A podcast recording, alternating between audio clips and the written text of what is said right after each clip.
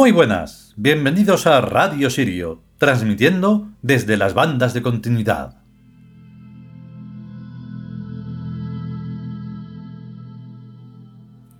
De vez en cuando lo recuerdo para que nadie piense que... no sé qué, porque me da igual. Las bandas de continuidad es Tebas, ¿vale? Entonces es como si dijéramos transmitiendo desde Tebas. Eso no se entiende. Las bandas de continuidad tampoco se entienden. Y eso que lo hemos explicado.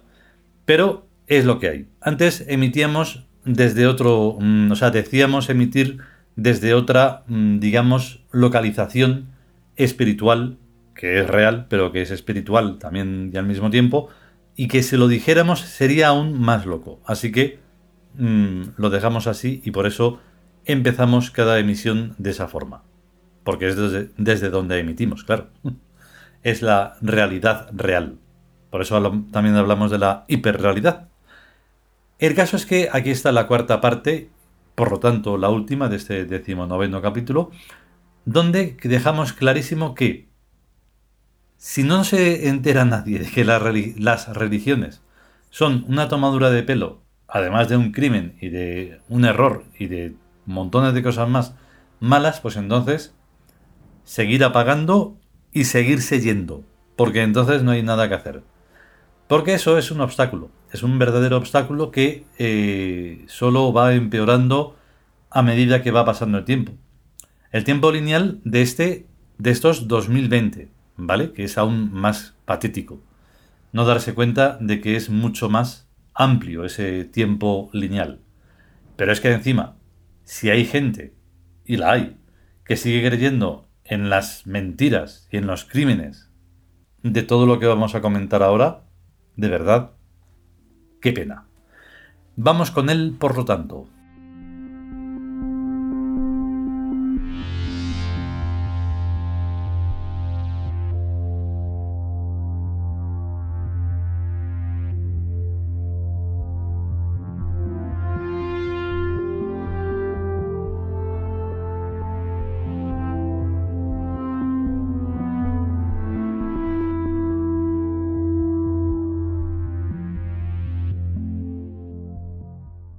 Nosotros los Tiud.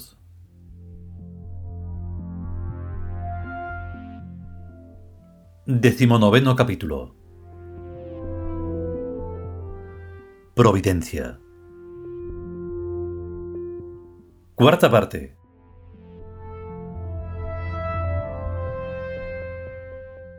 La inmortalidad verdadera tiene que ver mucho con el amor también verdadero. Si consigues que en cada generación alguien te regale la propiedad de su cuerpo y de su alma para que como espíritu le habites, entonces sí serás un Dios viviente verdadero. Pero eso no puede realizarse sin verdadero amor. No es fácil ni corriente que alguien acepte asumir responsabilidades milenarias por las que pueda ser juzgado. Porque la gente sí está muy dispuesta a ser el Jesucristo de los inciensos y las catedrales, pero no del mismo modo está dispuesta a apuntarse a ser el Jesucristo criminal, personalmente responsable de los crímenes de la Inquisición y de las matanzas de la cristiandad entre sí y contra las demás gentes antes y ahora. Fuera lo que fuera Jesucristo, sus seguidores lo han convertido en un maldito de la historia del mundo porque es justo e inevitable que uno cargue con las consecuencias buenas y malas de la obra que inicia. Una persona puede ser maravillosamente buena y estar magníficamente intencionada, pero si la concepción del mundo que ofrece a los demás es susceptible de ser criminalmente utilizada, la tal maravillosa persona es responsable de haber puesto en manos de la gente un instrumento criminal. El árbol bueno no da frutos malos. Pero, ¿qué hay que pensar del árbol cuando sus frutos son malos y venenosos? Eso de echarle las culpas a los sucesores y demás está ya muy visto. Y también está muy visto eso de atribuirse uno el mérito de los buenos resultados y decir que él no tiene nada que ver con los resultados malos. Pues no. Si los santos cristianos son consecuencia de Jesucristo, los canallas cristianos también lo son. Y son la mayoría. La dimensión ética es una regla que nos parte a todos por la mitad que nos cruje por muy a salvo que pensemos estar. A menos que uno sea un inconsciente, que es lo normal entre la gente que se cree piadosa y ejemplar, sabe o intuye que la responsabilidad que se adquiere al transferir ideas trascendentes y sociológicas es angularmente meritoria y angularmente condenable. Y eso hay que asumirlo, no solo como riesgo, sino también como consecuencia inexorable. Por eso es tan de suma importancia establecer desde el principio y para siempre insobornables e infalsificables mecanismos de exclusión claras condiciones excluyentes y expulsadoras contra quienes en cualquier tiempo futuro violen los principios.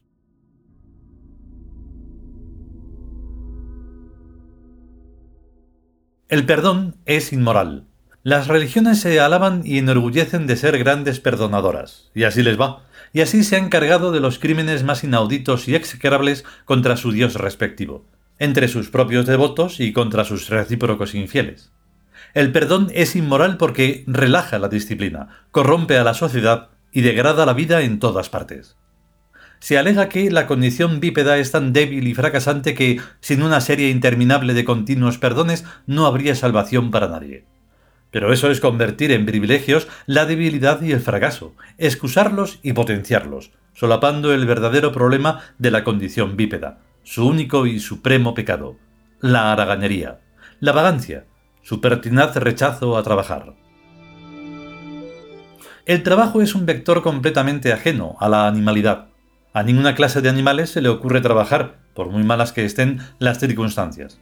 En cambio, todos están muy dispuestos a jugar y divertirse y fornicar, lo mismo que los bípedos.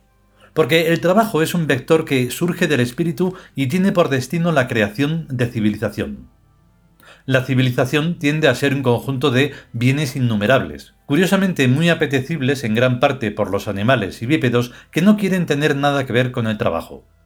Los gatos adoran las longanizas, pero por nada del mundo están dispuestos a someterse a la disciplina de trabajar en la construcción de la necesaria industria charcutera.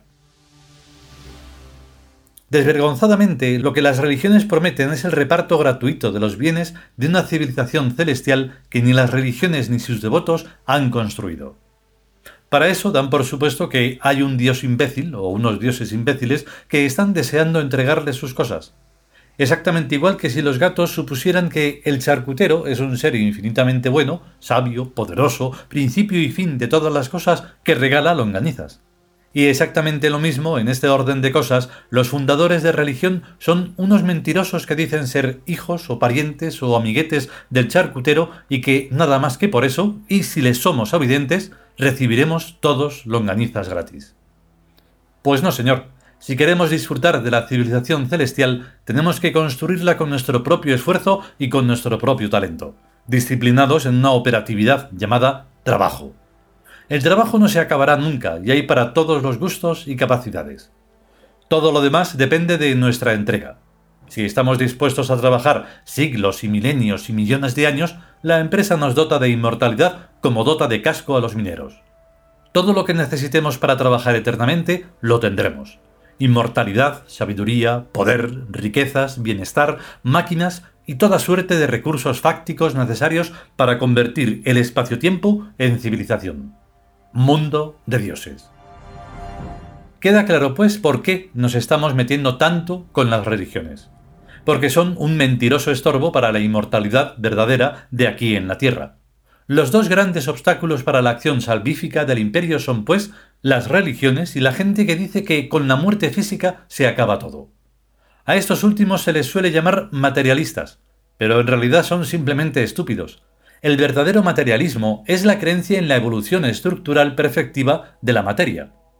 Por eso, desde nuestra cota temporal, no es insensato esperar que el devenir de la materia en el futuro indefinido alcance configuraciones físicas y mentales capaces desde un cierto momento de incidir en toda la masa del espacio-tiempo, nuestra cota temporal incluida, y de polarizarlo todo y a nosotros mismos hacia la construcción paulatina del imperio, que da sentido unitario a todas las cosas lo que nos cerciora de que actualmente nos encontramos a merced de una imperial providencia.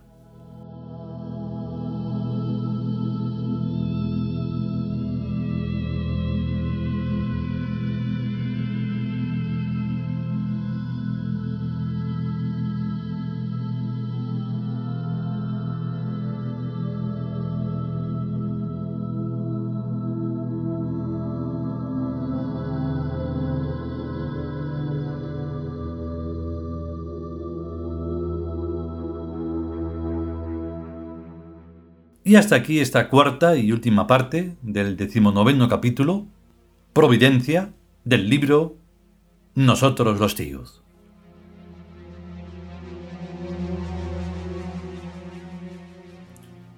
Hay una cosa en el ser humano que es la anulación. Tú hablas de algo que o bien no entiende o bien no le interesa y es el silencio. El silencio o si estás en así en directo hablando, pues esas miradas perdidas y bueno, pues que sí, qué tal, qué tiempo hace, y así. En eso está eh, fundado, digamos, entre comillas, el mundo humano. Entre la nada. Y por supuesto, en esa inmoralidad y esa falta de ética y esa falta de principios y de todo. Entonces, ¿qué haces con, con, todo un universo que está lleno de todo lo contrario? O sea, de ir hacia arriba, del amor, de la belleza, de la armonía. ¿Qué haces con todo eso? Bueno, pues lo preservas y lo guardas bien guardado y trabajas con ello esos millones de años que sean y lo que sea necesario. Pero claro, se hace duro, es una cuesta arriba, hay la montaña mágica a tope, venga y dale, que sí, que tú puedes, y dices sí, que yo puedo, pero jolines, y etcétera, etcétera, como siempre. Sí, sí, es una melopea que soy consciente de ello. No, no vamos a decir que otra cosa. Entonces es un poco el, el rollo. Así que si podemos y sobre todo si queremos, volveremos con un nuevo capítulo, el vigésimo, de este grandioso libro. Mientras tanto, a ser y a estar conscientes, ahí esforzándose, y a cuidarse. Hasta luego.